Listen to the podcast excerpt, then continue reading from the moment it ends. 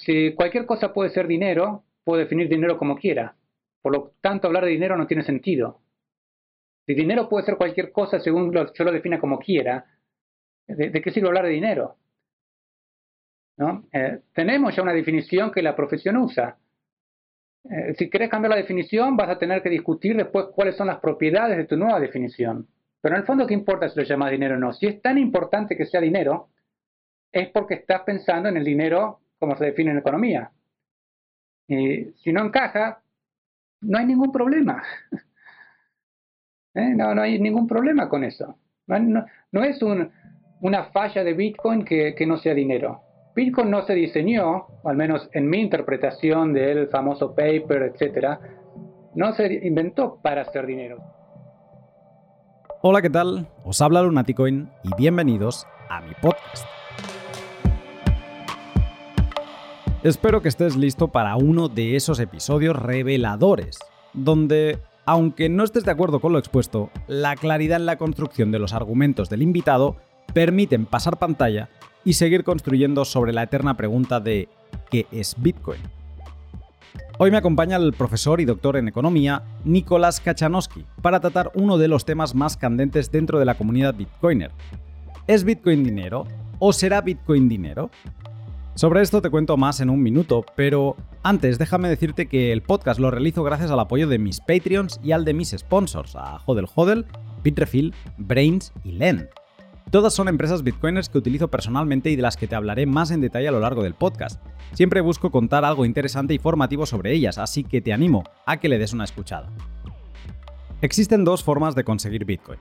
Manteniendo tu privacidad o convirtiendo a Bitcoin en una máquina espía cual gran hermano. Satoshi Nakamoto, su creador, ya dijo que Bitcoin no era anónimo, Bitcoin es seudónimo, y en ti recae la responsabilidad de decidir cómo quieres utilizarlo. Si compras Bitcoin en una casa de cambio centralizada, lo más seguro es que te pidan nombre, DNI, dirección de residencia, etc. Toda esta metadata acaba asociándose a tu nombre y eres muy fácilmente trazable desde ese momento. Todo esto tiene fácil solución, comprar Bitcoin sin datos personales. Y la forma más fácil que vas a tener de hacerlo es en hodelhodel.com, una web tipo tablón de anuncios donde te podrás poner de acuerdo con otros particulares para comprar o vender Bitcoin sin datos personales y con total seguridad. Hice unos tutoriales sobre cómo hacerlo y los tienes linkeados también en la descripción. Tanto si ya compras de forma no privada como si todavía no has empezado a hacerlo, tu camino a la libertad real pasa por hodlhodl.com. Y Bitrefill, la empresa sueca a la que le importa bien poco si Bitcoin es o no dinero, porque ya en 2022 te permite vivir con él como si lo fuera, sea, será o fuese, da igual el verbo que utilices. En Bitrefill tienes a apenas dos clics un enorme catálogo de productos que ya consumes habitualmente, nada de tiendas raras que nadie conoce. Todo este enorme conjunto de productos se pueden pagar con Bitcoin o Lightning, haciéndote la vida más fácil si lo que quieres es gastar tus Bitcoins sin pasar por un exchange. En Bitrefill podrás recargar tu teléfono en todos los países del mundo y, por ejemplo, amueblar tu casa en IKEA. Si no me crees, te animo a que sigas el link de la descripción y que compruebes por ti mismo qué puede ofrecerte Bitrefill, independientemente de tu país de origen. Ya lo sabes, Bitrefill, la web donde podrás comprarte todo pagando con Bit. Como te decía, Nicolás lleva años estudiando Bitcoin con gran interés y sobre esta materia ya en febrero de 2018 publicó el artículo ¿Tiene Bitcoin las reglas monetarias correctas? Esta publicación acabó siendo un paper un año más tarde con el título de ¿Puede Bitcoin ser dinero? El problema de su regla monetaria. Y justo ahora tiene otro en cartera, con, a mi juicio, un acercamiento todavía más clarificador. En el título tentativo de su nuevo paper, deja fuera la palabra dinero, para preguntarse directamente si Bitcoin podrá ser Camoe, otra palabreja con la que hemos de irnos familiarizando y que es el acrónimo de Common Accepted Means of Exchange, o medio de intercambio generalmente aceptado. Este generalmente aceptado está siendo, en buena parte, el foco de la acalorada guerra civil intelectual entre bitcoiners, bitcoiners economistas y economistas.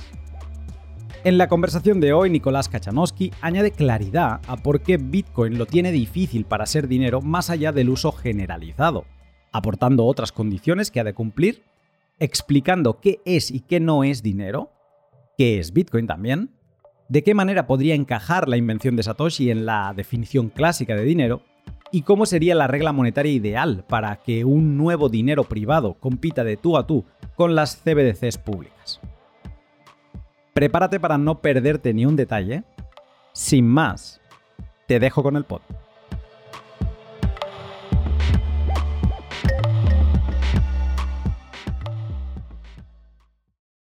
Buenas tardes, Nicolás. Eh, buenas tardes, Luna. Gracias por la invitación. No, gracias a ti por estar. Además, uno de estos pods con mucha diferencia horaria. Aquí, noche cerrada en el norte de Europa. Allí veo por tu ventana el, sol de la tarde, creo que son las, las dos, dos y media, ¿no? Dos y media de la tarde, así es. Qué bueno, qué bueno.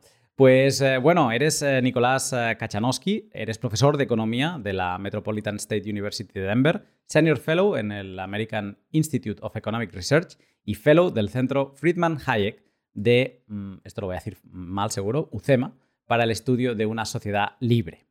Te llevo siguiendo desde hace un tiempo, de hecho en uno de los últimos pods, no sé si hace uno o dos, te mencioné en la introducción por uno de esos eh, papers que tienes en los que mencionas a Bitcoin y, y, tratas el tema de Bitcoin, en concreto este es el de 2019. Y antes de entrar en materia, quería preguntarte, ¿qué relación guardas con Bitcoin? ¿Solo es un, o sea, solo tienes interés académico o lo usas de alguna forma? Principalmente curiosidad intelectual académica. Eh, no, no lo uso mucho, no tengo, creo que tengo 100 dólares en Bitcoin no más, eh, por ningún otro motivo que no, no le he dedicado mucho tiempo o atención a la parte de inversión financiera, eh, el tema de abrir los wallets, etcétera, y, y los montos que le podía invertir no, tampoco lo justificaban. Así que es una, yo lo veo al, fenómeno Bitcoin, criptomonedas, como algo súper interesante, eh, súper valioso, que abre un montón de preguntas y cuestiones nuevas. Así que me resulta un tema muy, muy atractivo. De hecho, en, este podcast me ha ido perfecto porque he tenido acceso a un paper que todavía no está publicado, lo iré mencionando varias veces y espero con, ganas que se publique porque creo que puede dar bastante que hablar. Y bueno, em, tirando de él un poco, o sea, al principio haces mención que la aparición de Bitcoin en 2009 abre la posibilidad de pensar en un dinero privado que compita con un dinero público del que, el que estamos acostumbrados, el de los bancos centrales. Esta afirmación ya es motivadora de por sí pero la acción clave que yo creo que hemos de destacar es que este dinero ha de competir. Em, no es simplemente que esté ahí y ya está, ¿no? sino que ha de poder competir de tú a tú. Y aquí es donde nos hemos de preguntar si Bitcoin tiene las cualidades necesarias para plantarle cara a las futuras, para mí temidas, CBDCs. Entonces, antes de empezar, me gustaría saber tu opinión sobre una pregunta que es de las seguramente o muy fácil o muy complicada, me lo dirás tú. Pero eh, Nicolás, ¿qué es el dinero? Bueno, por suerte, todos los manuales de, economía presentan la misma definición de dinero, que es aquel bien que generalmente aceptado como medio de pago.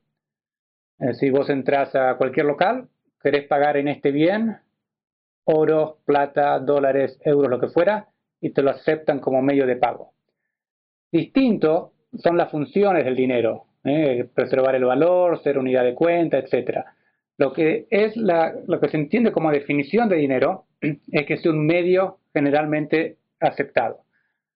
Hoy aquí en Estados Unidos el dólar es dinero. Vas a cualquier lugar y te aceptan el dólar como medio de pago. En Argentina, ¿no? mi, país de origen, el peso argentino es el medio generalmente aceptado de pago. Es de muy mala calidad, pero es dinero. Eh, el oro en tiempo pasado era dinero. Hoy no lo es porque no lo usamos comúnmente para hacer pagos. ¿eh? Me lo, puedo tomar como un bien para invertir en términos financieros, pero no voy a Starbucks y me compro un café y lo pago con oro. Entonces, hoy el oro ya no es dinero, lo pone el pasado.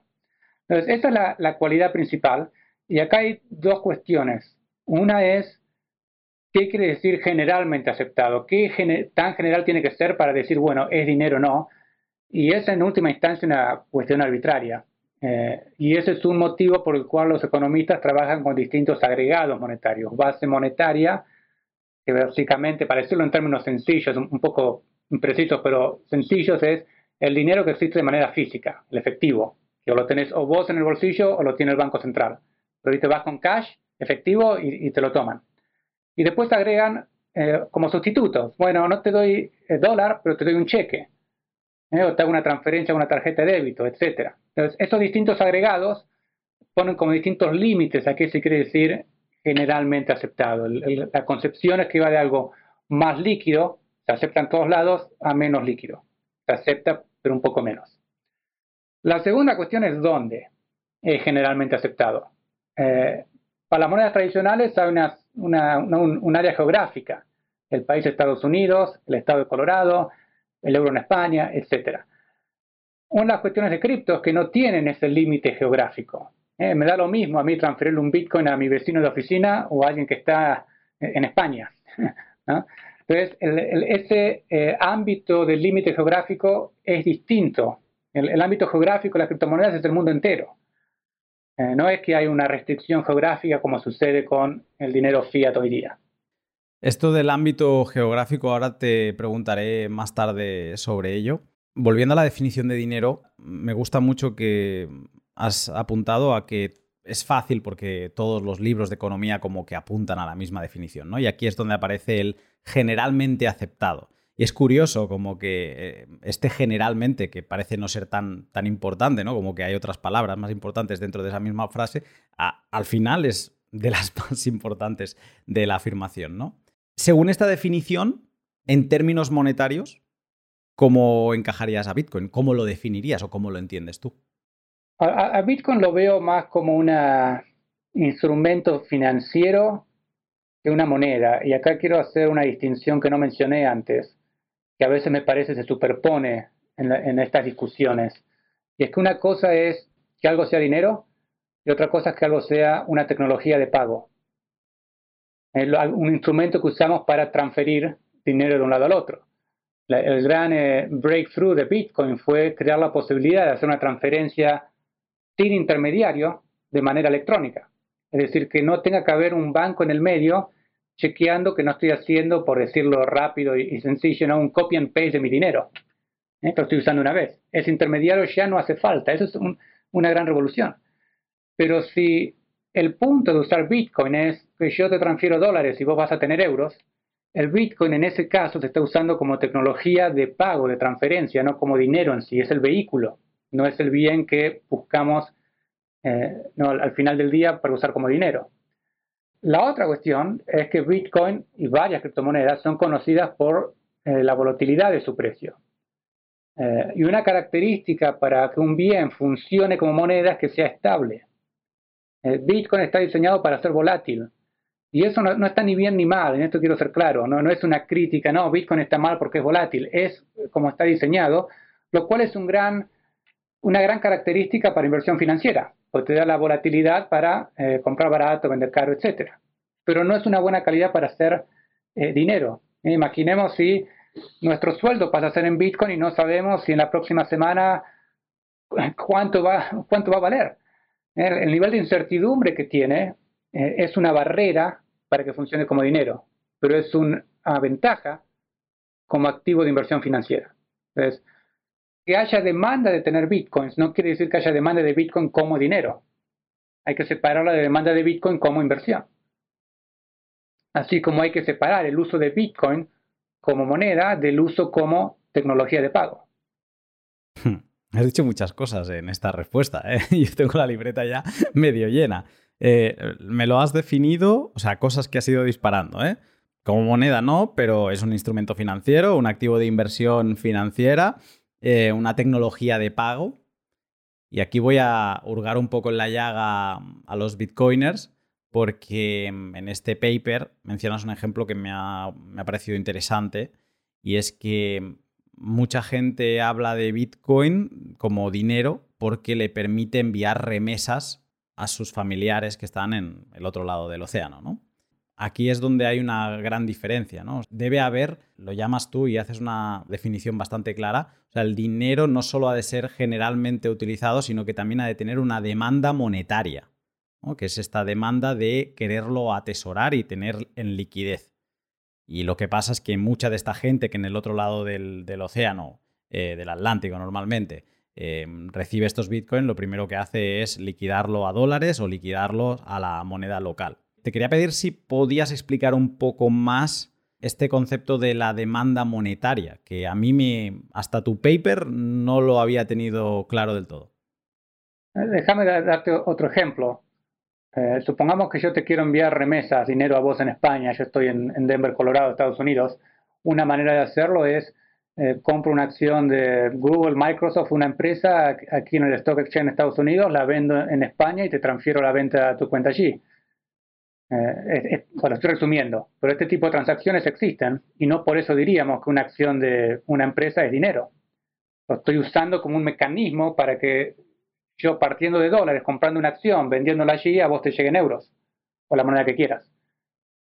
Es lo mismo que hacemos cuando usamos Bitcoin para enviar remesas. Es usar otra tecnología de transferencia para pasar dinero de un lado al otro, sin tener que pasar por intermediarios lo cual es una, es una ventaja, ¿no? Pues si la transferencia es rápida, lo cual no es otra discusión, ¿no? La velocidad de las transacciones, eh, te ahorras los costos de los intermediarios, lo cual es valiosísimo. ¿eh? Yo, no estoy siendo crítico de Bitcoin, estoy siendo descriptivo de, cómo funciona y no funciona. Eh, ahora, yo puedo demandar un bien, por ejemplo, puedo tener acciones, bonos, etcétera, como una inversión, o puedo tener efectivo que no uso en mi cuenta corriente por si lo necesito, o porque me gusta tener cierto monto de liquidez, dinero listo para usar si hace falta. Esas son dos demandas que si la mido en dólares, pueden ser lo mismo. Yo puedo demandar 10 mil dólares en efectivo o 10 mil dólares en, acciones en una cuenta de inversión. Pero el motivo por el cual lo demando es distinto. Entonces yo puedo tener 10 mil dólares en Bitcoin porque estoy esperando que suba el valor, o lo puedo tener eh, por cuestiones monetarias, no es mi dinero. Y ahí es donde lo veo más difícil por el grado de volatilidad que tiene. Yo no puedo tener 10 mil dólares en Bitcoin, tengo una volatilidad de valores ahí. Eh, seguramente habrá algunos usuarios que demanden algún Bitcoin en este sentido monetario, pero volvemos a esa palabra elusiva. ¿Podemos realmente decir que es el uso general que vemos en las criptomonedas no me parece tan claro. Me parece muy difícil claramente separar cuánto tomo por inversión y cuánto por le estoy compitiendo al dólar para que sea cash. Aquí me, cuelgan dos preguntas. Vamos a ver si no se me olvide alguna. Em, o sea, debe haber un motivo, o sea, debemos fijarnos en el motivo por el que se demanda ese activo, ¿no?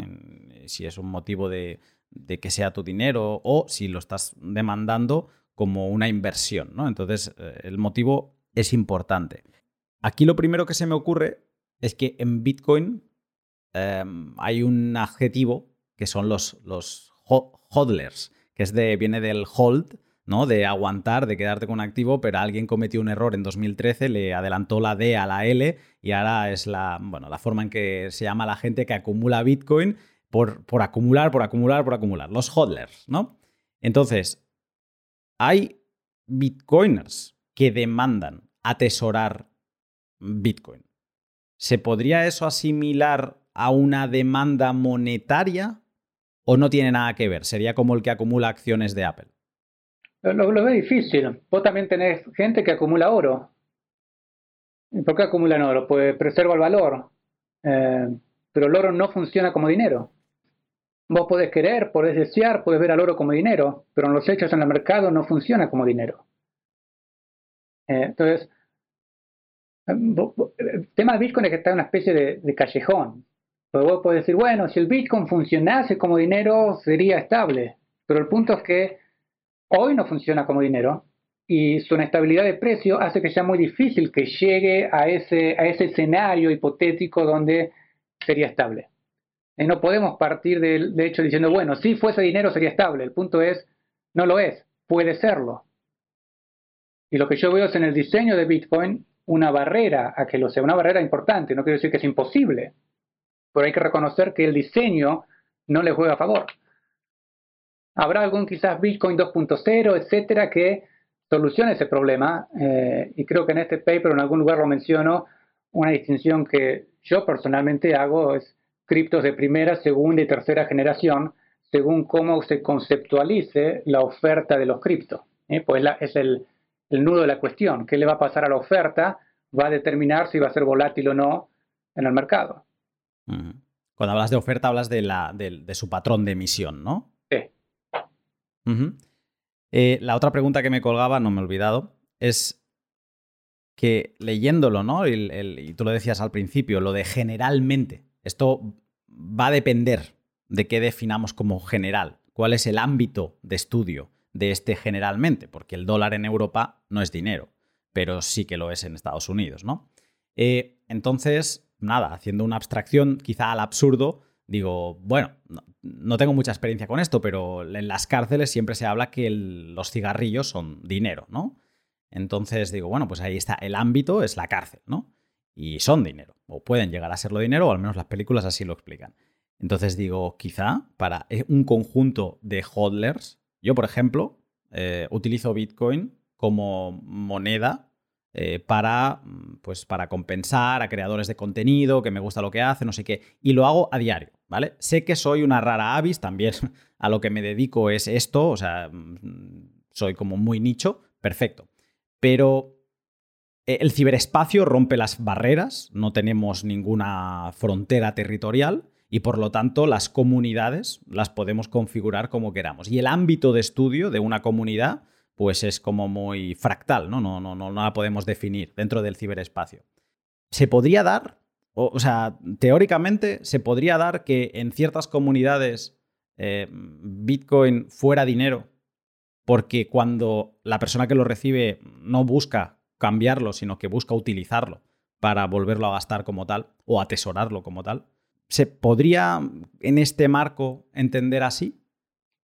Sí, yo imagino que puede haber un grupo de personas que eh, trabaja mucho en ese tema y usa directamente Bitcoin como medio de pago y lo mantiene a Bitcoin, no usa dólares, euros, etc. Y para esa pequeña comunidad, el Bitcoin quizás sí es moneda. En el sentido no estoy diciendo que no. Y acaba un poco a, lo que mencionaba antes, ¿no? que en el caso de Bitcoin no hay una circunscripción geográfica. Puede ser vos en España, en Estados Unidos, alguien en Asia, etc. Ahora, que digamos en ese pequeño grupo el Bitcoin funciona como moneda, no quiere decir que podamos decir el Bitcoin es moneda como lo es el dólar, el euro, la libra esterlina, etc. Estamos hablando de dimensiones muy distintas. Eh, si, tenemos una pequeña isla que tiene su propia moneda, usa cigarrillos o lo que fuera como moneda, ellos Ok, pero eso no quiere decir que, digamos, a nivel internacional es moneda. Y el hecho de que Bitcoin no tenga la circunscripción geográfica, la circunscripción geográfica de Bitcoin es el mundo, no es una pequeña isla. Con esto de, la demanda de liquidez o de la demanda monetaria, y también conociendo tu origen, me, pregunto cómo se considera el peso. Porque el peso en Argentina, generalmente aceptado, esa la primera cualidad la tenemos, pero ¿se puede entender que el peso tiene demanda monetaria cuando entiendo que debe ser una cosa que la quieres dejar ir lo más rápido posible por la inflación galopante que vive el país? Bueno, el peso argentino, eh, de 1945 a la fecha, la inflación anual promedio es del 60%. Es una moneda muy devaluada, con inflación muy volátil. Eh, si nos atenemos a, la definición, es moneda que no cumple sus funciones. Es como eh, la definición de un auto es que tenga cuatro ruedas, cuatro puertas y un volante. Tienes un BMW que funciona bárbaro y después un auto que tiene la goma pinchada, etcétera, o sea, funciona mal. Eso es el peso. El peso, imagino, tiene muy poca demanda de liquidez. ¿Por, qué tenerlo? Eh, casi nula. Hay muchas restricciones de capital, entonces si tenés pesos, no puedes comprar dólares, terminas comprando bienes, lo cual no te, lleva a inflación. Pero sigue siendo el medio generalmente aceptado de pago. Es de pésima calidad. Eh, y, todas estas preguntas me parecen valiosísimas. Es, es, importante, porque Bitcoin nos fuerza a pensar en estas cosas. Lo que me parece que hay que tener cuidado es cambiar las definiciones para que encajen en algo que buscamos. Yo no puedo decir, bueno, si esta es la definición que toda la disciplina usa de moneda, no puedo decir, no, para mí la definición es otra y ahora Bitcoin es moneda. O me estás cambiando qué quiere decir que es moneda. Vos lo podés llamar moneda, pero ya no significa lo mismo que significa cuando lo aplicás en su definición convencional.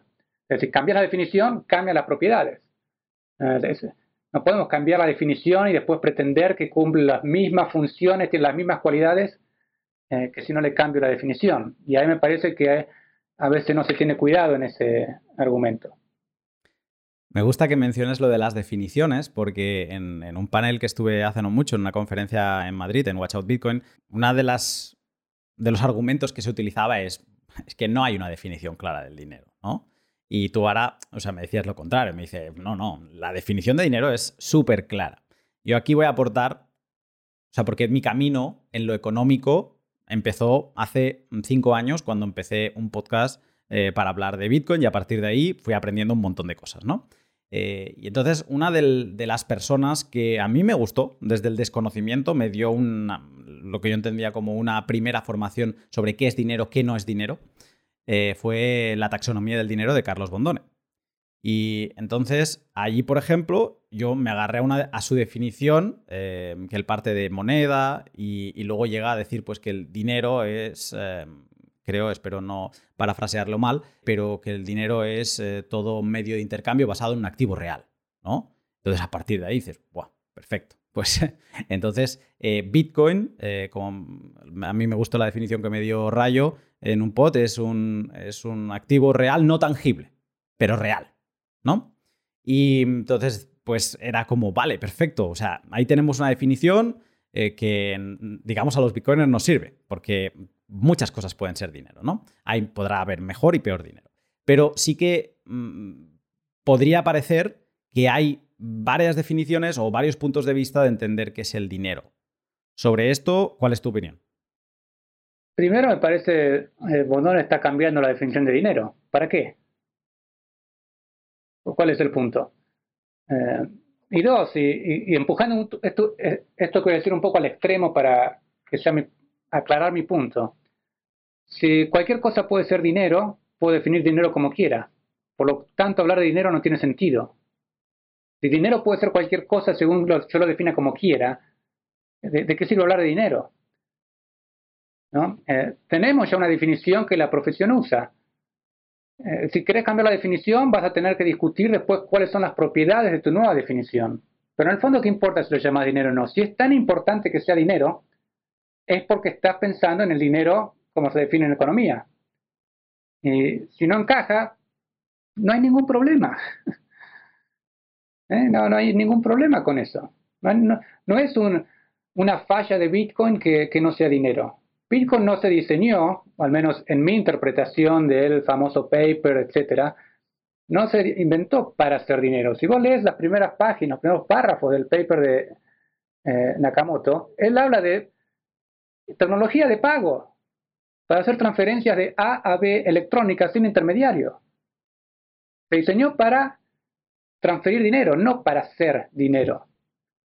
Sí, ahora, no, o sea, mira que me sé lo de a peer-to-peer electronic cash system, pero esta, esta, parte del payment la voy a buscar, ¿eh? ahora mientras hablemos la, la voy a encontrar. Pero a mí me parece interesante lo que has dicho, o sea, me parece el, si todo es dinero, ¿para qué necesitamos una definición, no? O sea, eso si puedo definir dinero lo que yo quiera, ¿para qué debatir si algo es dinero o no? me invento la definición que me sirve. Está bien, estoy ridiculizando un poco, pero al fin de día ese es el punto. Llevando al extremo un, argumento para ver si tiene sentido o no. Para em, eh, que sea más a tu perfil lo que estoy queriendo decir. Sí, sí, sí. Hemos tenido un inicio explosivo, te agradezco esto. Em, bastante exigente para alguien eh, no, tan no economista como yo, eh, pero me ha encantado. Y mm, claro, o sea, la, conclusión a la que llego, sobre todo desde el caso del peso argentino, es que o sea, lo súper importante es que sea generalmente aceptado. Entonces, que sea, y aquí aparece esta palabra que la introduje también en, esta, bueno, que está introducida en, todas las charlas últimamente que hay en, Twitter de, Bitcoin y demás, que es el, el CAMOE. Yo lo hispanizo todo, eh, que la definición, o sea, lo que viene a significar, ahora lo encontraré aquí, lo tengo apuntado, es Common Accepted Means of Exchange, ¿vale? O sea, el Means of Exchange no es suficiente, es que sea Common Accepted, esto que estamos hablando del, del Generalized. Entonces parece ser que esto es como lo más importante para que Bitcoin pueda ser dinero. Y tú en este paper apuntabas que Bitcoin tiene varios problemas, o sea, que, quizá lo, pueda llegar a ser, pero que por diseño tiene varios problemas para llegar a serlo. Entonces, de estos tres problemas los pongo sobre la mesa. El primero sería la escalabilidad en cantidad de transacciones por segundo, el efecto de red y la inelasticidad de la oferta, ¿vale? De su oferta, de la oferta de Bitcoin. Sobre la escalabilidad, eh, lo mencionas en el paper, quizá sería de las más fácilmente solucionables con la aparición de Lightning Network o con este tipo de, capas de, escalabilidad, ¿vale? Em, o sea que quizá por ahí sería el punto más fácilmente salvable. Estaríamos de acuerdo, ¿no? Estamos de acuerdo, sí. Es importante reconocerlo, eh, pero hay que reconocer que existen eh, eh, no parches, soluciones, etcétera, a ese problema. y en el paper menciono dos, menciono Lightning Network y el Segregated Witness. Em, algo que también menciono en el paper es que parte de la comunidad Bitcoin ve como muy valioso, porque hay un trade-off ¿no? entre la seguridad de la transacción y la velocidad de la transacción. Entonces, en la medida que la seguridad de la transacción sea una cualidad muy valiosa para la comunidad, se va a priorizar la seguridad sobre la velocidad. Bueno, son cuestiones de los users que, prefieren priorizar, ahí están los famosos fork, etcétera. Pero bueno, eh, reconocemos que esa es una restricción que tiene soluciones. Por la parte del efecto de red, ahí parecería que dentro del sector de los criptoactivos, Bitcoin tendría la partida ganada. ¿Lo ves así o, no? Suponete que querés lanzar una moneda nueva que es estable, no tenés problemas de escalabilidad. Eh, el dinero es lo que los economistas llaman un network good, un bien red. Es como las redes sociales, ¿no? ¿Para qué estar en Twitter si nadie está en Twitter? no sé si eh, que nos escuchan conocen Mastodon, por ejemplo. Es una alternativa a Twitter. O no sé si te acordás de Google Plus. Mira que lo llegaron a intentar ¿eh? con Google Plus. no sé cuántas veces le, dieron la vuelta y no consiguieron tirarlo para adelante. Eso pues es muy difícil conseguir un volumen inicial de usuarios que dejen una red muy valiosa porque tiene muchos usuarios para pasarse a una red que no tiene usuarios. hoy tenés en el mundo dinero con efectos red muy fuertes, el dólar, el euro, la libra esterlina, etc. no alcanza con tener las cualidades para hacer dinero, tenés que además romper un efecto red. Y el problema de los efectos red es que vos podés tener un dinero de mejor calidad que la red que ya existe, pero no vas a poder romper esa red. Una vez que la red está instalada, por más que vos crees un bien de mejor calidad, digamos un Bitcoin 2 que es de mejor calidad que el dólar, no alcanza para decir voy a desplazar el dólar como moneda. O tenés que hacer un traspaso de los usuarios de la red, y eso es muy difícil y muy costoso. De nuevo, no digo imposible, pero es un desafío que hay que tener presente. El ejemplo que menciona en el paper es cuando colapsa el, gobierno eh, somalí, el shilling se deprecia eh, al límite donde era un, papel pintado y esa era la moneda, y no había ninguna restricción para que los somalíes adopten las monedas de sus vecinos o la que quieran, y no hubo cambio de red, se siguió usando el somalí, eh, no porque era de buena calidad, sino porque era, bueno, es la red en la que estoy, y no me puedo ir de la red. El problema no del first mover. Es, un problema serio. Eh, o sea, es un problema difícil de resolver.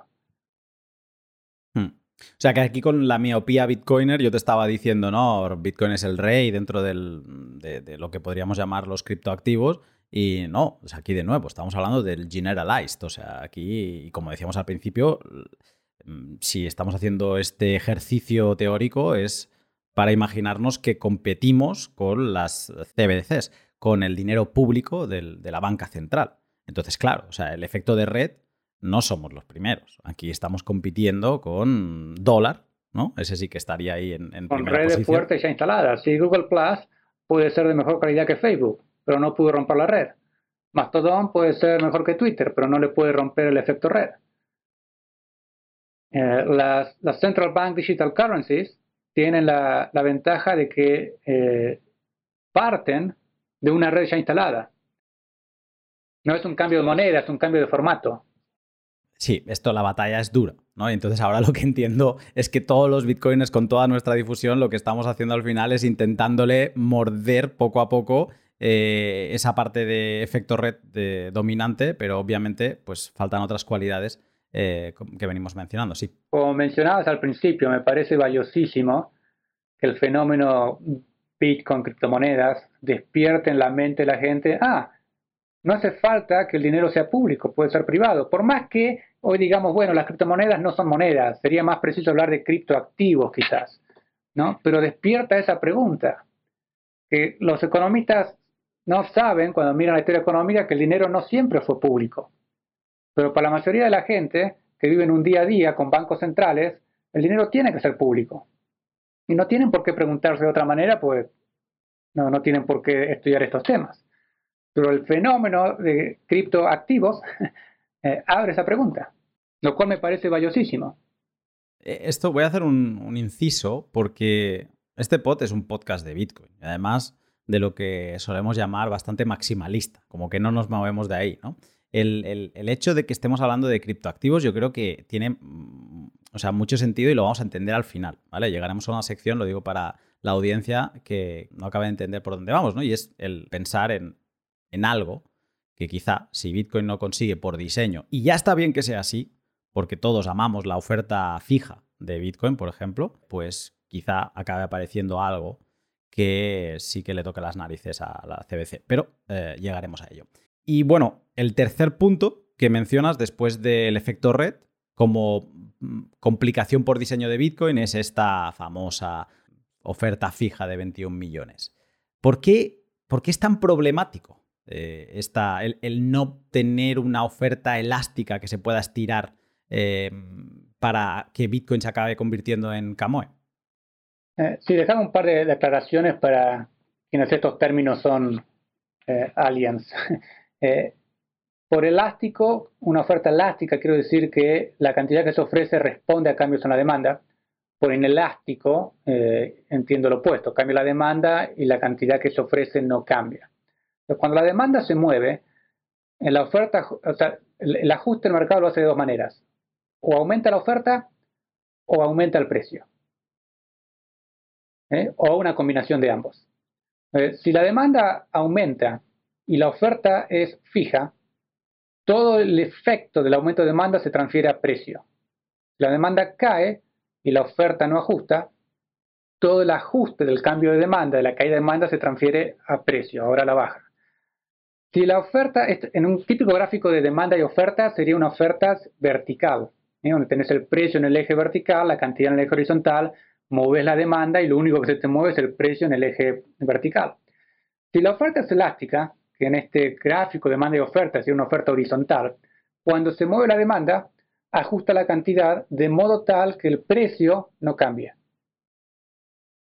Si vos mirás la evolución de, no de mercado libre, digamos, de banca y dinero, banca libre, algo hay de patrón oro, etc., el sistema monetario funciona con oferta elástica, no con oferta inelástica. Si la demanda de dinero cambia, la oferta de dinero ajusta. Bitcoin está diseñado al revés. Eh, tiene un diseño eh, constitucional ¿no? en el protocolo, que la oferta sea conceptualmente hablando fija. Ya sé que aumenta, ritmo decreciente, etc. Pero conceptualmente hablando es una oferta fija. Eh, de ahí la volatilidad. Y de nuevo, esto no, es que sea un, error, es, la característica, es como está diseñado y está muy bien mi punto es que si esperamos que Bitcoin sea dinero, tenemos que reconocer que la oferta está 180 grados opuesto a cómo debe comportarse para que un bien sea buen dinero. Es la cantidad lo que tiene que ajustar, no el precio. Eso es lo que te da estabilidad en tu cálculo de cuánto puedo comprar con estos bienes. Eh, voy a hacer, o sea, tú has dicho, me parece fantástico esto de aclarar eh, lo de la demanda y la oferta y cómo se comporta Bitcoin y cómo debería comportarse para, digamos, que el precio se adaptase a la demanda. Yo ahora te pido otra aclaración. Cuando hablamos de demanda, porque estos son términos de oferta y demanda y buscamos el equilibrio, em, cuando hay demanda, ¿por qué hay demanda? O sea, eh, ¿qué hecho mm, cotidiano del día a día Mm, se puede traducir en demanda de... demanda, es cada vez que compras algo. Pongo dólares o euros para comprar Bitcoin, estás demandando Bitcoins. Es la intención de comprar algo. Eso demanda. Demandas el instrumento, con, o sea, el, bien con el que vas a conseguir ese pan, ese lo que sea. demanda es eh, a, cierto precio cuánto, estoy, cuánto está el mercado dispuesto a comprar. cuánto está dispuesto el mercado a comprar un bien puede cambiar por diversos motivos. Quizás nuestro ingreso cambia y queremos comprar más o menos. Quizás el precio de otra criptomoneda cambia, entonces quiero comprar más o menos Bitcoin. Eh, quizás hay alguna novedad que nos enteramos y me hace querer comprar más o menos. Entonces, esas, esas cuestiones mueven cuánto queremos comprar a, cualquier precio, más o menos. Entonces, si queremos comprar más y no se ofrece más, el precio tiene que subir. Si queremos comprar más y se ofrece más, el precio se mantiene estable. los sistemas monetarios exitosos son aquellos que la oferta sube o baja cuando la demanda sube o baja. Así funcionaba la banca libre, así funciona el patrón oro clásico. Los bancos centrales hoy día con dinero fiat, bien o mal, con sus problemas, etcétera, en general, tratan de eh, replicar ese efecto. ¿eh? cuando digo que uno de los problemas de Bitcoin está diseñado para que la oferta no ajuste, implica que va a tener volatilidad, lo cual, eh, no me repito, es un buen feature para inversión financiera, vamos a invertir en Bitcoin porque lo voy a poder vender más caro eh, algunos años adelante, lo cual está bárbaro, pero no es un buen feature para que termine siendo moneda generalmente aceptada en, términos grandes, ¿no? no en términos de algunos pequeños usuarios. Que me parece la discusión de fondo, ¿no? Si Bitcoin va a ser moneda a gran escala, no a pequeña escala. Te interrumpo un momento para hablarte de mis otros dos sponsors. En el L163 empecé con una cita de Nicolás Kachanowski que decía lo siguiente. El uso del término minar un Bitcoin en lugar de acuñar un Bitcoin, mint en inglés, tampoco es casual. Es una referencia a un desarrollo privado, la minería, frente a una producción estatal de monedas, la acuñación. Pues bien, si hay alguien que sabe un rato de este desarrollo privado que es la minería, son mis queridos sponsors de Brains, la empresa líder en el sector de software minero. Y ojo que esto no es ningún eslogan barato, es real.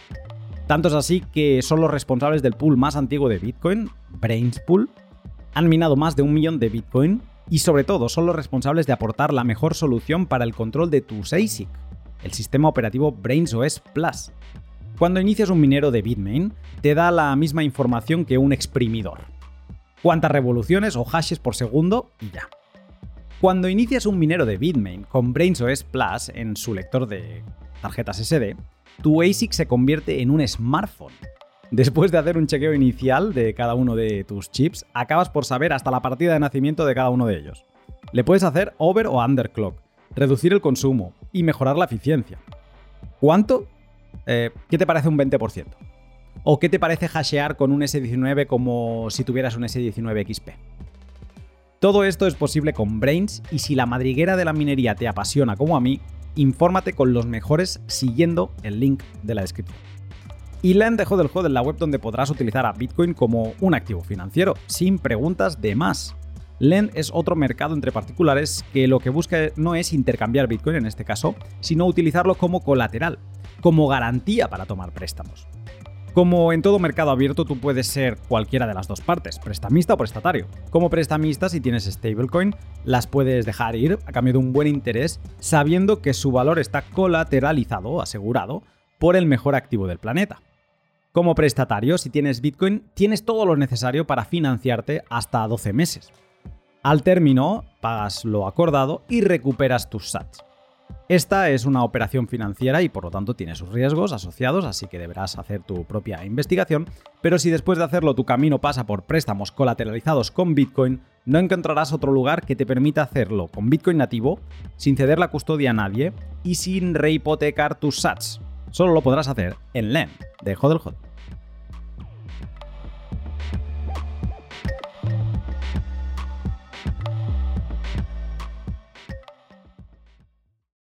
Claro.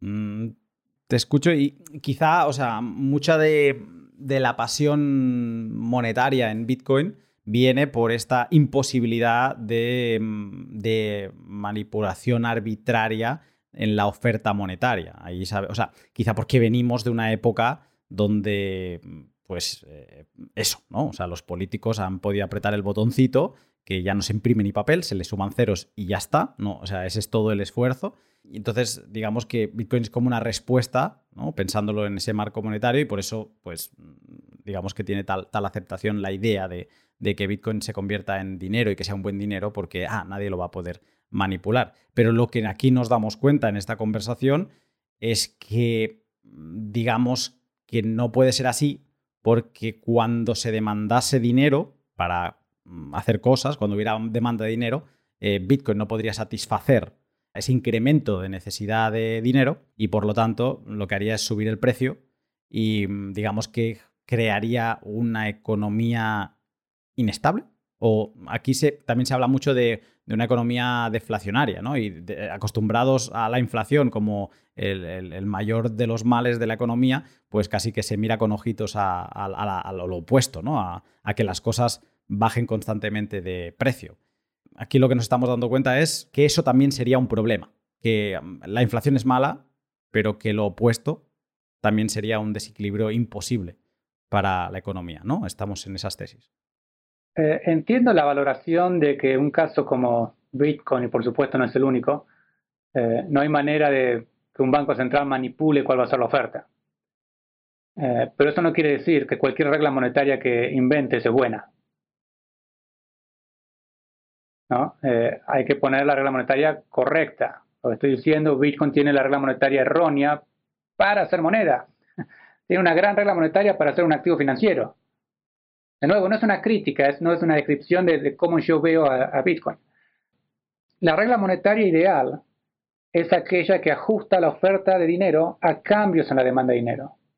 Eso es lo que vemos, cómo funcionan los sistemas monetarios exitosos a lo largo de la historia una regla más o menos aproximada, pero que no es exactamente igual, es estabilidad de precios. ¿Eh? Inflación cero o baja, digamos.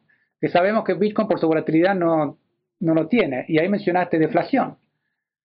La, la, inflación se la ve como mala, la deflación también hay que verla como mala. No podemos ser asimétricos. Entonces, hay que ver por qué tenés inflación. Si vos tenés inflación porque emitís dinero de más, tenés un desequilibrio monetario estás ofreciendo al mercado más dinero que el que quiere demandar, ¿no? Guardar, atesorar. Entonces, ¿qué hace con la diferencia? Va y lo gasta, suben los precios.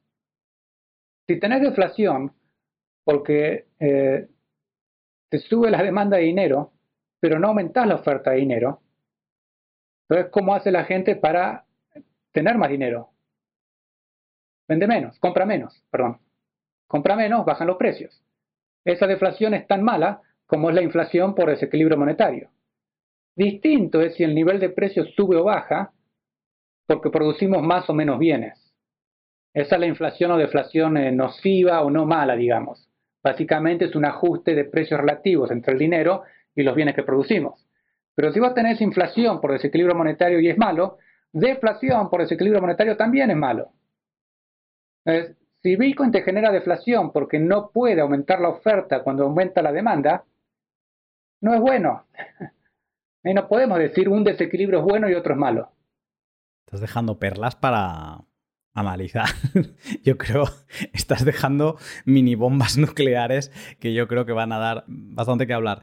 Lo bueno del paper es que, que de verdad espero que salga pronto, es que sigues encontrando maneras de, vamos a poner entre comillas, arreglar Bitcoin para, o opciones que tiene Bitcoin para acabar de salvar eh, pues en este caso parece algo insalvable, pues ahí eh, dejas algo y voy a leer un par de, de frases que tienes en el paper y dices lo siguiente. Bitcoin fue diseñado para evitar intermediarios financieros como son los bancos. Sin embargo, en la medida en que se espera que un proyecto como Bitcoin se convierta en una alternativa monetaria estable, sí necesita de los bancos para ayudar a alcanzar el equilibrio monetario. Ojo aquí. El rol de los bancos no es solo de servir como intermediario financiero y para controlar el doble gasto, pero también contribuyen a la estabilidad monetaria. Bueno, esto es mi traducción de, porque está el paper en inglés. De hecho, es un tema que he tratado hace no mucho.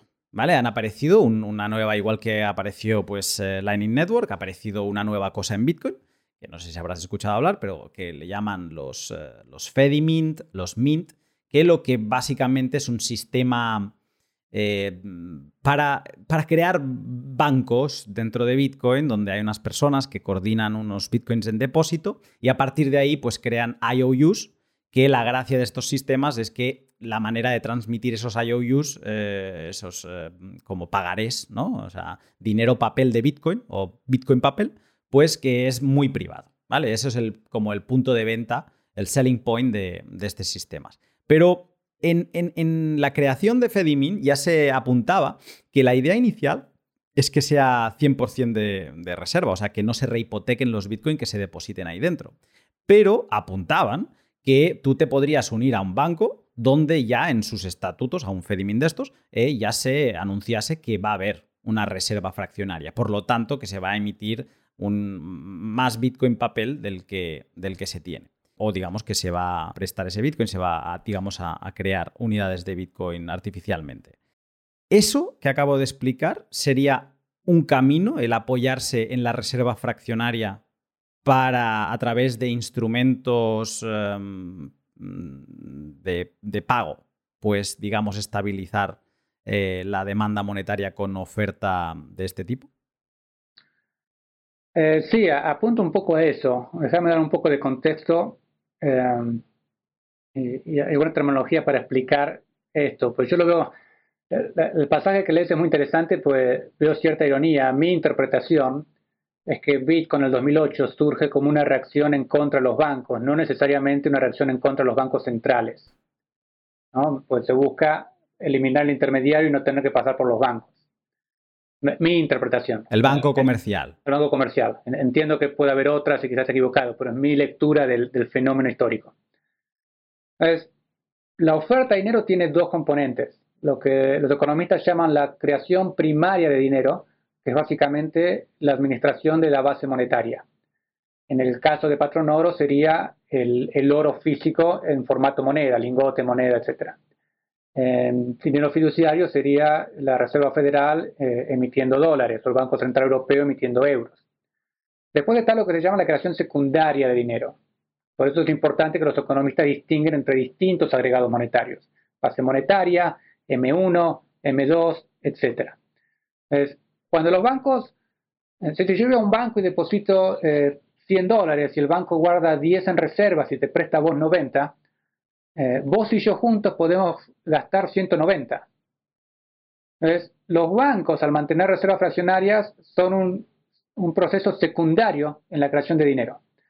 Cuando yo decía antes que los sistemas monetarios exitosos que vemos son aquellos donde la oferta ajusta la demanda de dinero, los bancos cumplen un rol fundamental. Si yo aumento mi demanda de dinero, en los bancos ven que los depósitos suben, pues no estoy gastando el dinero. Por lo tanto, el banco puede salir y emitir más notas convertibles y extender más crédito y aumenta la oferta de dinero hasta que su nivel de reservas vuelve a lo que ellos ven como equilibrio. Entonces, el mismo mercado ajusta la oferta a cambios en la demanda. Si empezamos a gastar más y los balances bancarios bajan, los bancos dicen, guarda, tengo que restringir las notas convertibles que estoy emitiendo. ese es un proceso de feedback del propio mercado que ajusta oferta a dinero. Lo cual quiere decir que no hace falta, si estamos en un sistema de, eh, donde el oro es moneda, no hace falta esperar que ¿no? excavemos más oro, lo procesemos, etcétera, por eso lleva tiempo. Los bancos pueden reaccionar más rápido. Entonces le dan más eh, velocidad, si queremos, al proceso de ajuste del mercado. lo que yo veo en, Bitcoin, eh, y, y, es una lectura mía, puede estar errada de nuevo, es una inspiración incompleta en el patrón oro. ¿No? Luego de Bitcoin es una moneda que parece de oro, ¿no? Hablamos de miners, eh, etcétera, eh, ¿no? Donde eh, a medida que hay más Bitcoins, el costo o la velocidad a la que se emiten nuevos Bitcoins es más costoso, ¿no? Como que hay que ir cada vez más profundo en la tierra para sacar más oro. Entonces veo muchas analogías. Me parece que la parte que faltó es el rol de los bancos comerciales en la calibración de la oferta de dinero. entonces, si vos llegas a tener eh, que surcan bancos comerciales que tomen depósitos en Bitcoin y emitan notas convertibles en Bitcoin, como estaba describiendo, entonces tu oferta de Bitcoin ya no es el Bitcoin eh, intangible, digamos, el Bitcoin, sino que además es el EOU de Bitcoin. Y ahí estás replicando una especie de free banking en vez de ser sobre oro sobre Bitcoin. Ahora, veo dos cuestiones para tener presente. Una es, em, la oferta de Bitcoin es eventualmente fija eh, y la creación secundaria de dinero solo puede hacer tanto si la creación primaria no acompaña. Entonces, a largo plazo, eso puede ser un problema. Del mismo modo que si no hubiésemos eliminado el patrón oro, podría haber sido un problema para el patrón oro. Pero el patrón oro colapsa con la Primera Guerra Mundial, entonces el proceso quedó trunco. El otro problema es que en el caso de dinero físico, yo tengo un motivo muy pragmático para ir al banco y depositar mi dinero. Seguridad, etc. No quiero andar con efectivo encima, no quiero andar con oro encima. En el caso de Bitcoin no tengo esa necesidad pragmática de ir a un banco. ¿Por qué lo deposito en un banco si yo puedo tener mi billetera digital? Entonces hay un, eh, un desafío extra en los bancos en atraer clientes. No quiero decir, eh, estoy escribiendo ¿no? este desafíos a superar, ¿no? para tener presente. ¿Por qué le voy a dar, si, nazco como una reacción contra los bancos, ¿por qué te voy a dar a vos banco mi Bitcoin? Si mi idea es eliminarte como intermediario. Esa es la parte que veo un poco irónica. Aquí tengo varias cosas. Claro, es que es imposible no pensar en el patrón oro, ¿no? Y en, pensar que estaríamos replicando un poco lo que ya se hizo. Y hace recientemente, eh, con Daniel Fernández, grabé un podcast sobre la orden ejecutiva 6102 de Roosevelt. Y entonces, sin entrar mucho en detalle, se dice de esta orden que mm, vino a expropiar el oro americano por, por, lo que acabas de decir tú, ¿no? Porque, digamos, podemos emitir tantas eh, notas convertibles y tenemos una cierta cantidad de oro. Creo que lo que tenían que tener al menos un 40% de reserva. ¿no? Y, una de las razones, digamos, simplonas es no, se expropió todo el oro porque no, tenían reservas suficientes como para seguir emitiendo eh, suficientes dólares, ¿no? Entonces, eso me, hace recordar también, eh, cuando hablas de la demanda de monetaria, también utilizas la palabra hoarding, ¿no? Cuando necesitas, o sea, que has de querer eh, este verbo en inglés que se podría traducir como acaparar. Y también me recordó a la orden ejecutiva 6102 porque lo que prohibía eh, Roosevelt en esa orden era el hoarding of gold and gold certificates y demás, ¿no? O sea, y además es una palabra como muy bien escogida, es eh, tiene unas connotaciones eh, negativas porque es como acumular y quitar del mercado con fines especulativos, ¿no? Y como no, no ponerlo a, hacer productivo. Hay, un, punto, perdón, pues, creo que valioso que a veces genera confusión, es, muy difícil. Pues, la demanda de dinero por dinero sería hoarding. Yo tengo mi dinero, pero yo puedo ejecutar mi demanda de dinero poniéndola en el banco y al mismo tiempo invertirla. Eh, entonces, ahí se superponen dos conceptos en uno. Y eso invita ya no sería hoarding.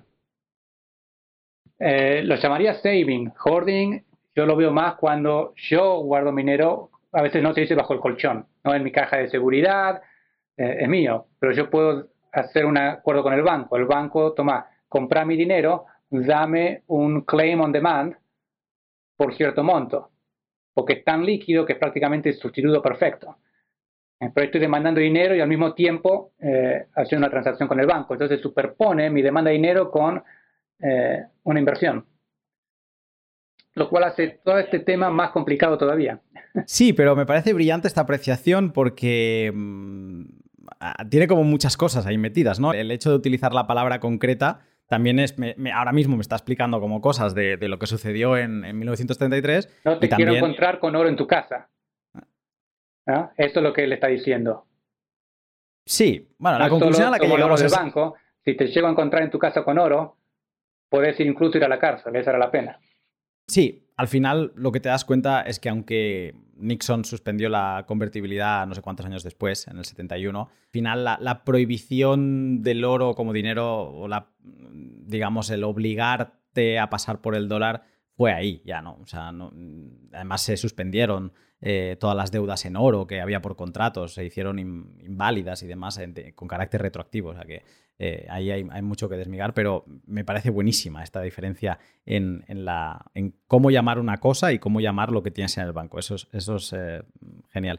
Pero a, lo que llego a pensar siempre cuando digo, vale, ok, venga, va, pues con un, habrá gente que, no sé, le aportarán un, un pequeño interés a depositar los Bitcoin y entonces pues lo harán y entonces mm, habrá pues ciertas instituciones con una cantidad de Bitcoin, de un millón de Bitcoins ahí depositados y tendrá una cierta flexibilidad para emitir instrumentos que podrán, digamos, capear esas demandas de dinero.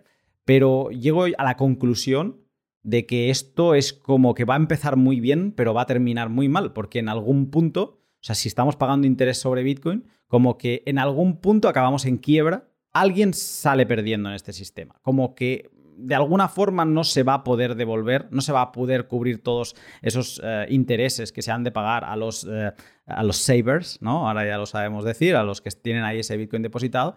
Y como que estamos llamados a esperar la siguiente quiebra. Eh, y sobre todo en un activo que no se puede minar más, que llegará a un punto que hará 21 millones, que el oro, pues mira, a malas, pues se va minando y de alguna manera pues se puede tapar deudas antiguas con oro recién minado. ¿Tiene algo de sentido lo que acabo de decir o no tengo ni idea?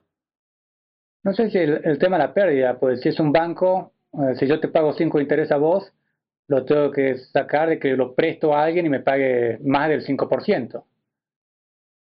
El, el punto es, si Bitcoin no funciona como dinero, ¿a quién se lo voy a prestar? Pues quien me demanda un crédito es para hacer una inversión, eh, comprar una casa, o sea, para usarlo como dinero. Salvo que se endeude para comprarme Bitcoin y tratar de usarlo como activo financiero, lo cual ahora sí estamos hablando ¿no? de, de, otro juego. Ahí sí lo, veo más riesgoso, pues la, inversión financiera es básicamente es buscar ganancias de, riesgo, ¿no? de volatilidad. Entonces, eh, los bancos cumplen ese rol importante de ayudar a calibrar la oferta, pero si te voy a pagar intereses que te tengo que pagar para que me deposites, porque no tenés un motivo pragmático para depositar, eh, tengo que buscar alguna manera de, atraerte. Te tengo que pagar un premium de tasa de interés para que me deposites en mí y yo eso lo tengo que sacar de algún lado. No quiere decir necesariamente que vaya a tener pérdidas, quizá bajen mis ganancias. Eh, no quiere decir necesariamente que vaya a haber una crisis financiera. Las reservas fraccionarias pueden ser muy estables Generalmente el problema es mala regulación, eh, que el Estado eh, manotea depósitos para pagar déficits. No, no, el problema no es el sistema bancario en sí. Eh, eso es lo que vemos en Escocia, Canadá. Recordad, Canadá es un buen ejemplo. En la Gran Depresión, en Estados Unidos, con Banco Central, los bancos quebraban de a miles. Cuando digo miles, digo de a miles. Y el motivo es que los bancos en Estados Unidos no tenían permitido, o venían históricamente, no tenían permitido abrir sucursales, entonces no podían diversificar el riesgo. Pero estaban muy expuestos, empezaban a quebrar de miles. En Canadá, sin banco central, ni con banca libre, no quebró un solo banco. ¿Eh? Eh, ves efectos similares en el caso de banca libre de Escocia, Australia, etc. Cuando la situación se complica, como fue el caso de Australia en 1890, porque el gobierno se metió en el medio. Las crisis bancarias que ves en Escocia son muy circunscriptas. Es el banco en malas condiciones que quiebra, pero el sistema es sólido. Hay que separar lo que es una corrida bancaria micro de una corrida bancaria macro. La micro es voy a un banco que está mal y transfiero el depósito a otro banco. Pero el sistema financiero es estable, está más sano porque eliminas al banco ineficiente. La corrida macro no es una corrida contra el banco, es una corrida contra el mercado de bancos, lo cual sugiere que el problema es más regulatorio, viene por otro lado. Yo el desafío que, veo es cómo atraes bitcoins eh, y así todo tenés el desafío ¿no? de que siendo inestable, que se use como moneda, que del otro lado del banco tenga alguien que le diga, che, dame un crédito en bitcoin que lo voy a usar para comprar insumos para mi, empresa. Eso lo veo difícil. ¿no? no imposible, de nuevo, es, es parte del desafío. Ahora mismo ya hay mercados de borrowing y lending de Bitcoin y mm, con volúmenes grandes. ¿Para qué se demanda Bitcoin ahora mismo? Para lo demandan exchanges. O sea, lo demandan para... Mm, Operaciones financieras. Operaciones financieras, margin trading y demás, ¿no? Para tener Bitcoin que mm, poder uh, y volvemos, utilizar. Se está usando como activo financiero, ¿no? inversión financiera. Por eso digo, eh, y esto lo tomo prestado de Larry White, sería más preciso hablar de criptoactivos de criptomonedas Pues no, no, si hablamos de criptomoneda, ya nos estamos automáticamente sesgando a pensar en términos de moneda. Eh, voy a tratar en otro podcast más adelante, ya lo tengo apalabrado, uh, la banca libre, no sé si Escocia y Canadá, porque con Daniel Fernández traté el episodio de la banca libre americana, ya vimos todos sus problemas con este, esta imposibilidad de, mm, abrir una sucursal en el pueblo de al lado, o sea, es que no te podías mover de ahí. Entonces, eh, voy a intentar tratar los dos, o al menos uno de ellos. Pero voy a, quiero ir cerrando el pod uh, llegando hacia un tema y es el que mencionaba antes de que estamos como abriendo las miras y no solo quedándonos en Bitcoin, porque digamos que en Bitcoin hemos expuesto lo que hablas tú en el paper de mm, las complicaciones que puede tener para llegar a ser Camoe.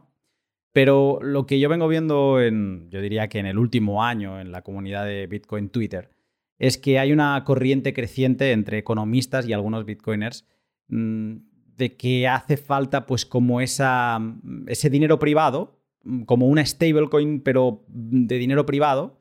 Y ojo, no confundir stablecoin con lo que se suele llamar stablecoin ahora, que en verdad es una peccoin, porque son como monedas ancladas al valor del dólar o monedas ancladas al valor de, bueno, en verdad del dólar, porque no se ancla nada más. O sea, ellos lo que se discute es crear una moneda que no tenga nada que ver con el dólar, pero que sea estable de verdad, ¿no? Y aquí es donde se discute, porque claro, como venga, va, muy bien, nos ponemos aquí, agarramos la hoja en blanco y nos ponemos a teorizar, ¿no? Tú lo decías antes, que porque, porque tengas otro patrón monetario no significa que sea el bueno, ¿no? Pues venga, pero ahora nos vamos a poner a teorizar sobre mm, cuál debería ser el, esquema nuevo, el, el bueno. Y aquí es donde aparece un par de cosas que me gustaría ver si me las puedes aclarar. Que se basan todo en el NGDP targeting, ¿no? Como la mejor opción que hay, al menos lo que vengo ahí leyendo, ¿no? Eh, no, es que lo que tenemos que hacer es targeting al, al, nominal GDP, al, al PIB nominal, y si hacemos target al PIB nominal, digamos que conseguiremos la mayor estabilidad en, ese activo, ¿no? en esa nueva moneda estable que crearíamos. Eh, pues digamos que ese es el indicador al que tenemos que hacer referencia. ¿Qué es esto del NGDP targeting? Es, palabra muy técnica de economía, déjame ver si lo puedo traducir. Eh, NGDP eh, es el, acrónimo en inglés de PBI nominal. El PBI nominal es básicamente el valor de lo que producís, eh, la cantidad que producís por su valor de mercado corriente, es decir, sin ajustar por inflación. Es básicamente tu ingreso nominal. Trabajo tantas horas, me pagan tanto dólar por hora, multiplico horas por lo que me pagan por hora en mi ingreso nominal. ¿Cuántos dólares me pagan o euros? Ahora, el, punto es que si vos tenés el PBI nominal, eso a su vez es igual a lo siguiente. Cantidad de dinero que se ofrece en el mercado por su velocidad de circulación. La idea, la intuición es la cantidad de dinero que tengo multiplicado por qué tan rápido lo uso, es el ingreso nominal de alguien. Entonces, a nivel macro, el dinero que tenemos multiplicado por qué tan rápido lo usamos, tiene que ser igual al ingreso nominal de todos nosotros. E-, esa es la, conceptualmente, intuitivamente, lo que esta relación dice. La velocidad de circulación, a su vez, es la inversa de la demanda de dinero. Eh, suponete que tengo 100 dólares, demando 20 dólares. Esos 20 dólares están en mi billetera o mi balance bancario y no los uso para comprar nada. Estoy usando 80 dólares para comprar bienes. Si mi demanda de dinero sube de 20 a 30, ahora paso a gastar 70 dólares en comprar bienes, servicios, etc. Por lo tanto, en promedio, ¿qué tan rápido uso cada dólar baja? Estoy usando menos dólares de los que tengo. Si mi demanda de dinero baja y paso de mandar 20 a 10, ahora estoy usando 90 dólares. En promedio, cada dólar se mueve más rápido. Entonces, la velocidad de circulación es la inversa de la demanda de dinero. Entonces, si vos estabilizás el PBI nominal, estás estabilizando el resultado de oferta de dinero por velocidad. Si oferta de dinero por velocidad se mantiene estable, lo cual quiere decir, si sube la oferta, baja la velocidad de dinero en la misma proporción. Por eso es estable. Si sube 10% la oferta de dinero, la velocidad cae 10%. Lo cual quiere decir que si sube la oferta de dinero 10%, la demanda de dinero tiene que subir 10%. Es, no es otra cosa que el equilibrio que hablamos en cualquier mercado, pero a dinero. Oferta y demanda de dinero tienen que ser iguales. Si la, la demanda se mueve, la oferta se mueve para mantener el precio estable. Eso es lo que el, famoso en GDP targeting. Si vos, si tu target como banco central es que el PBI nominal sea estable, estás indirectamente manteniendo equilibrio monetario, que la oferta de dinero se ajuste a cambios en la demanda de dinero. Esa es la regla monetaria que varios economistas ven como la ideal en el sentido que está apuntando a mantener equilibrio monetario. Es lo que el mercado producía automáticamente bajo banca libre, eh, el patrón oro clásico te genera un resultado similar. Hoy los bancos centrales hablan más de estabilidad de precios, lo cual a veces, pero no siempre, coincide con en GDP targeting. El comentario que haces al principio es, si, te lo entiendo bien, lo que yo, eh, creo que en el paper o en algún lado llamo tres generaciones de criptomonedas o criptoactivos, o como las queramos llamar, tres generaciones de criptos. La primera generación es la que conceptualmente tiene una oferta de criptos fija, ya sea porque fija del día cero, como el caso de Bitcoin que crece a ritmo decreciente hasta que llega un valor fijo, es decir, la concepción es oferta fija. La segunda generación es la que ata el valor al dólar o alguna moneda, eh, lo cual te da estabilidad, pero no te da independencia. Todo es un apéndice del dólar. La tercera generación es la que... Te atas a su política monetaria te, está subiendo el vagón de la política monetaria de la Reserva Federal o del Banco Central. Pero con más riesgos porque mm, heredas los riesgos de ese IOU del IOU, porque son dos IOUs. Eh, sí, y ganas estabilidad, pero perdes tu independencia. Bueno, sos tu moneda propia, sos un, derivado del dólar. Eh, la tercera generación es la que busca eh, su propia independencia y su estabilidad. Bueno, por ejemplo, voy a eh, apuntar a un NGDP targeting de mi cripto. Es, por ejemplo, eh, si lo han visto, lo que era el, Initiative Q, que después se llamó Qual. La concepción de esta cripto era cuando cambia la demanda de dinero, tienen que ajustar la oferta. Y acá viene irónicamente otro problema. Si vos estás diseñando una cripto, es muy fácil entrar a Python o el, el coding software que uses y poner en tu código oferta igual tantos millones, punto, listo. O oferta igual eh, un dólar en un tipo de cambio. Es, codificar esa regla muy fácil. Lo que no puedes poner en el código es que la oferta se ajuste a la demanda. Necesitas un comité de alguien eh, que te ayude a regular esto. Necesitas tu propio banco central, básicamente, que decide cómo ajustar su oferta ante cambios en la demanda, al menos hasta que, hipotéticamente hablando, tengas un mercado de creación secundaria que te ayude con ese proceso. Pero si vos necesitas un comité de alguien que te diga cómo ajustar la oferta cuando hay un cambio en la demanda, en los hechos tenés un banco central. Esa es la. Cuando he intentado reflexionar sobre esto, es al punto al que llegas, ¿no? Es dices, vale, pero necesitas dejar una puerta abierta para que alguien. Necesitas un infit de información, ¿no? Eh, lo que en, en, este mundillo le llamamos un oráculo de precio que te vaya enviando, pues, en este caso no sería de precios, sino que sería pues de cómo está el NGDP, ¿no? O sea, el cómo vamos, ¿no? Y un poco que pudiera ajustar, o sea, cómo está la demanda de dinero y que pudiera ir ajustando.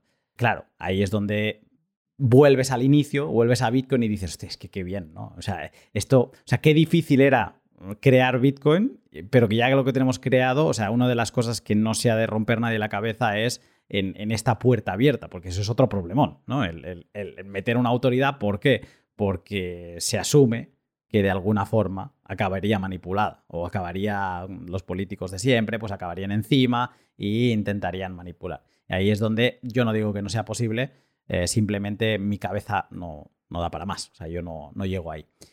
especialmente si no tenés el proceso de creación secundaria, ¿no? que te ayuda a controlar la oferta de dinero. Y otra cuestión, si la oferta de Bitcoin, eh, cómo cambia mes a mes, semana a semana, etcétera, no depende de la cantidad de miners, está prefijo. Si puede haber un miner o 10 millones de miners, la oferta de Bitcoin se mueve lo mismo. Vos lo que necesitas es que cuánto cambia la creación primaria también sea eh, ajustable. Y si no es ajustable por el mercado propio, tiene que ser ajustable por alguien. Ese alguien puede tener distintas formas, distintos nombres, en los hechos para esa moneda es como un banco central, porque es quien decide qué le pasa a la oferta. No es el mercado, es alguien o alguien eso, o como sea, ¿no? Y ya para cerrar, para que me quites una duda, porque creo que está muy relacionado con esto, cuando he intentado leer sobre NGDP, con mi desconocimiento, intentando agarrar cosas de aquí y de allí, me ha parecido un término que son los market monetarists, que parece como una escuela de pensamiento económico, ¿no? Que digamos, pues que entre otras cosas, pues cree tener el razonamiento de por qué sucedió la gran recesión en 2008 y demás, ¿no? Los market monetarists serían estos economistas que apuntabas tú antes que creen que el equilibrio monetario se conseguiría haciendo el NGDP target o, son algo distinto? yo lo veo como un subgrupo. El nombre market monetaries es una referencia al, viejo monetarismo de Friedman, digamos. Eh, y toman gran relevancia en torno a la crisis del 2008. Y lo que ellos dicen es que la crisis del 2008 fue seria porque no se mantuvo el equilibrio monetario. Entonces, si vos mirás la evolución del PBI nominal en Estados Unidos, cuando llega al 2008 cae fuertemente y no se recupera a, su nivel de tendencia previa, queda abajo. Entonces, lo que ellos están diciendo es, el mercado te aumenta la demanda de dinero y vos no ofreces más dinero. Entonces, ¿cómo hace el mercado para tener más dinero si vos no le ofreces más? Baja las compras. Compro menos para tener más, más dinero. Y eso, y como vos no ajustaste, no satisfaciste ese aumento de demanda, el mercado te lo ajusta colapsando las compras. De ahí que la economía haya caído tan fuerte y, otros problemas, etc. Ahora, lo digo como un subgrupo, pues ellos también tienen la, interpretación que antes del 2008 la economía estaba bien. El problema fue que cuando cae el PIB nominal, el Banco Central no lo hace subir rápidamente. Podemos hablar en largo por qué eso sucede, pero básicamente este es su diagnóstico. Eh, yo coincido que esa caída fue una gran contribución a por qué la crisis del 2008 fue tan seria. Eh, donde no todos coinciden es que antes del 2008 no había problemas. Pues si vos mirás la evolución del PIB nominal pre-2008, viene creciendo más o menos a un 5% anual.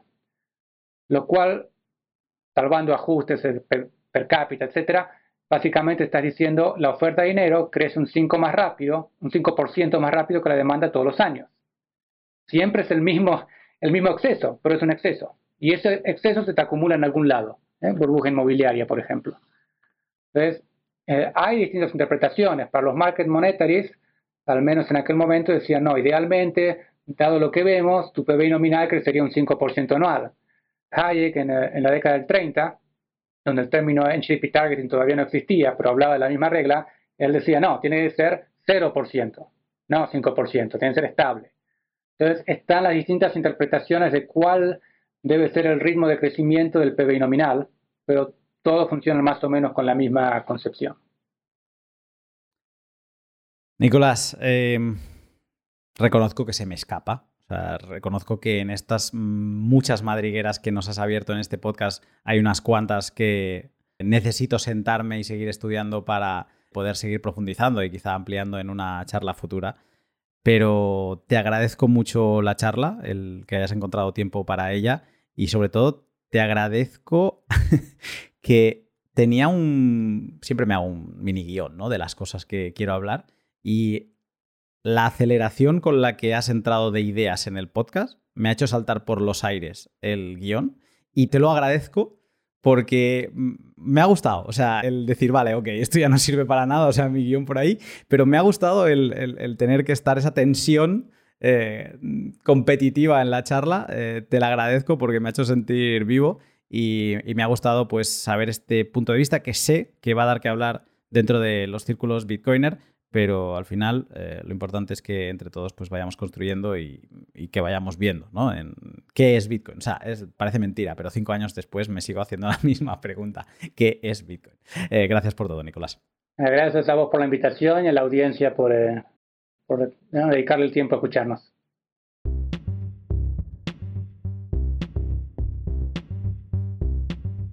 Y hasta aquí el podcast con Nicolás Kachanowski, al que desde ya le agradezco muchísimo que se prestase a saltar directamente a un podcast con un desconocido.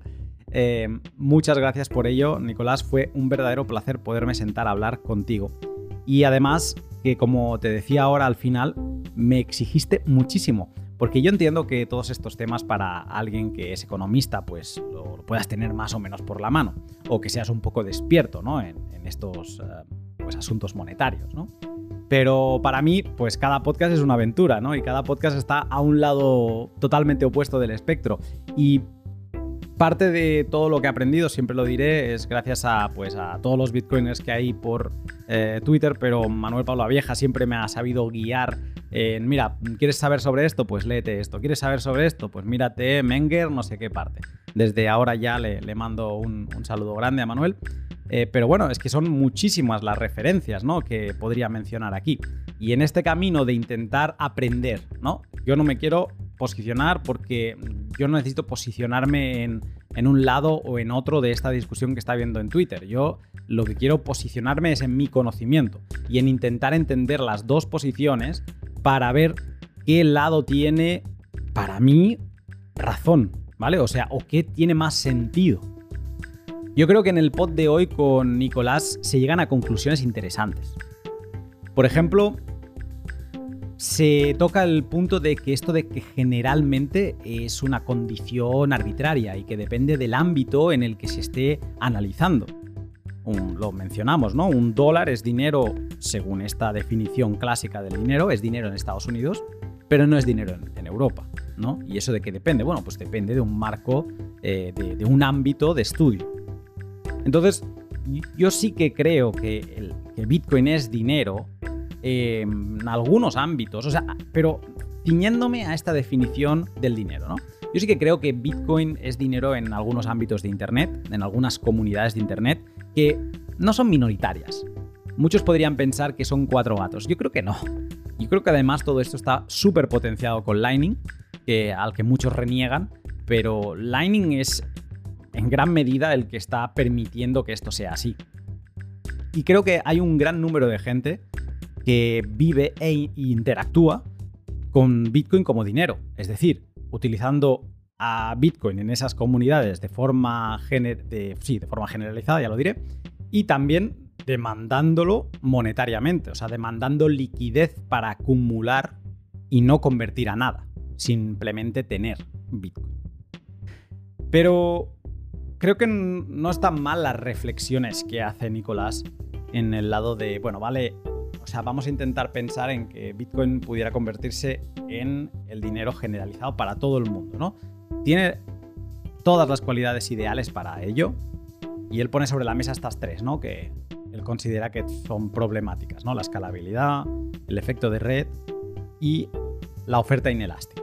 Bueno, pues sin volver a entrar en todos los temas que ya hemos comentado con Nicolás, sí que me quedo con la actitud que tiene a la hora de decir, mira, Bitcoin no es dinero, no tiene las cualidades para ser un buen dinero, pero sí que puede serlo. Y lo puede ser si solucionamos estas tres cosas, ¿no?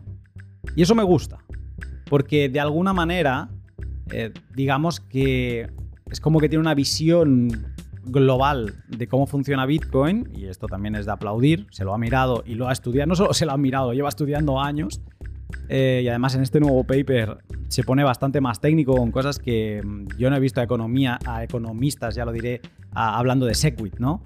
Y como él lo explica, pues me parece que está muy bien. Y es como que se lo ha mirado, lo entiende, y a partir de ahí dice, pues mira, ahora mismo no, pero si solventamos estas cosas, pues ¿por qué no?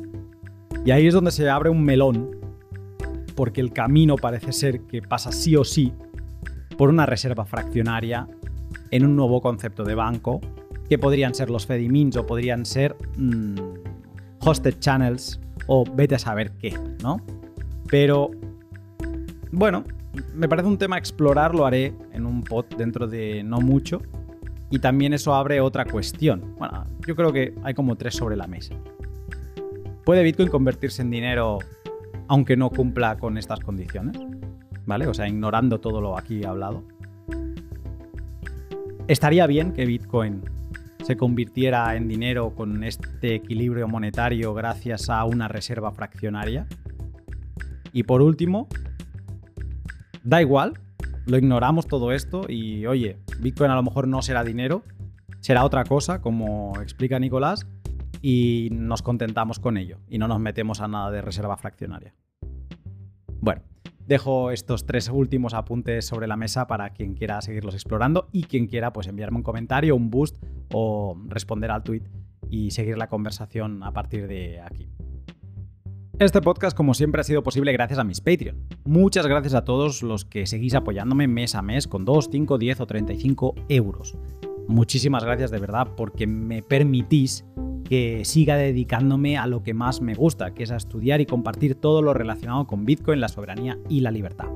Si quieres apoyarme mientras recibes un montón de valor a cambio, te animo a que le eches un vistazo a mi Patreon, lo llevo manteniendo desde inicios de 2020, creo que desde la primera semana, y en él encontrarás una guía para principiantes con 11 artículos que te llevan de la mano hasta los detalles de los bits y bytes de una transacción, artículos de criptografía que también estaban muy trabajados y van desde cero hasta entender cómo funciona esa parte más técnica de Bitcoin, y también, pues, por ejemplo, el podcast Mempool, que por cierto ya debería actualizar, eh, donde explico en qué estoy trabajando y qué me pasa por la cabeza en cada momento y que es exclusivo de Patreon. Si te gusta lo que hago, también puedes apoyarme dándole like, retweet y en definitiva compartiendo los pods que más te han gustado. La semana que viene ya termino mi primer mes de valor por valor y detallaré dónde he ido volcando los 40 dólares o 210.000 sats que compré a principio de mes para compensar el valor aportado a aquellos contenidos en los que he dedicado tiempo. Esta actitud, inspirada en la filosofía del valor por valor, es eh, una que te animo a que practiques. Y no lo digo solo por mí, que también, claro, sino para que otros pequeños creadores de contenido de valor puedan dejar su trabajo y redoblar esfuerzos en lo que ya hacen de coña. Un simple dólar al mes, o 5.000 sats a la fecha de grabación, creo que son incluso 5.200 o por ahí, pueden ser un cambio radical para un creador de contenido y todos lo somos en algún momento del día. Como dice Adam Curry, el padre de los podcasts, si un contenido te ha aportado valor, ponle un número, el que sea, y házselo llegar a su creador. Y acuérdate que no todos son satoshis. Hay otras formas de devolver valor. Puede ser con tu talento, como están haciendo el grupo de desarrolladores que se han volcado en impulsar los meetups de 2140 y lo están haciendo con su talento, pues puede ser así. Y también puede ser con tu tiempo, haciendo un review eh, o yo qué sé, pues eh, explicándole a un amigo que te ha encantado este podcast, que te ha aportado mucho valor, pues de esta manera también. Y el talento, el tiempo y el tesoro son las tres T's del valor por valor. Dicho esto, vamos con el recap del valor por valor que he recibido esta semana. En Boost han aportado Pablitos PX, Sodapop, Javier Bitcoin, Politicucho, Darthcoin, Onaro314, CryptoPanas, Dr. Jones Klaus, Gespada, Callan Poco, Callan Poc, eh, Punk, Marcelus, Molford, Albi, Drift Dourden y Satoshi 2140. Muchas gracias a todos. Mis datos del valor por valor de streams y boost desde finales de septiembre, que es cuando empecé a hacer toda esta contabilización detallada, son los siguientes. 95 usuarios distintos han contribuido. El podcast con más SAT recibido es el último, el L165 de Micrópolis, con 29.956 SATs. 96 SATs. No, no, 56 SATs. ¿Qué, ¿Qué he dicho? Bueno, eso. El top 5 de contributors es el siguiente. El número 5 lo abre Dogbull con 6.881 sats. Luego le sigue Marcelus, Darthcoin, que va escalando y ahí está, es un clásico, un asiduo, un abrazo. Eh, Diego Dr. Depp, que también sigue ahí empujando. Y arriba del todo, no lo bajan, Entropy con 57.300 sats. Y los dos boosts más grandes de la última semana han sido los de Darthcoin y Javier Bitcoin, con 5.000 sats cada uno. Y además llevaban los siguientes mensajes. El de Javier es eh, comentando el pod de Álvaro, también el de Darthcoin, por cierto. Y bueno, es bastante directo y al pie. Dice, putos amos, jaja. Un abrazo, Javier. El de Darthcoin dice, muy buen episodio. La pieza que te falta la puedes encontrar en mi artículo de Substack sobre Bitcoin y la ley natural. Tengo pendiente de hacer un día algo sobre ley natural. A ver si llego. Bueno, igualmente dejaré el link en la descripción de, este artículo de, de Darthcoin, que como todo el resto de guías que nos va regalando, no tengo duda que estará de 10. Pues muchas gracias a todos por el valor que me habéis aportado, Por cosas de la actualidad he retrasado una semana el podcast centrado en todo el universo de herramientas prácticas del valor por valor en Lightning, pero ahora sí, del L167 no pasa. Espero que pases una gran semana y yo te saludo pronto.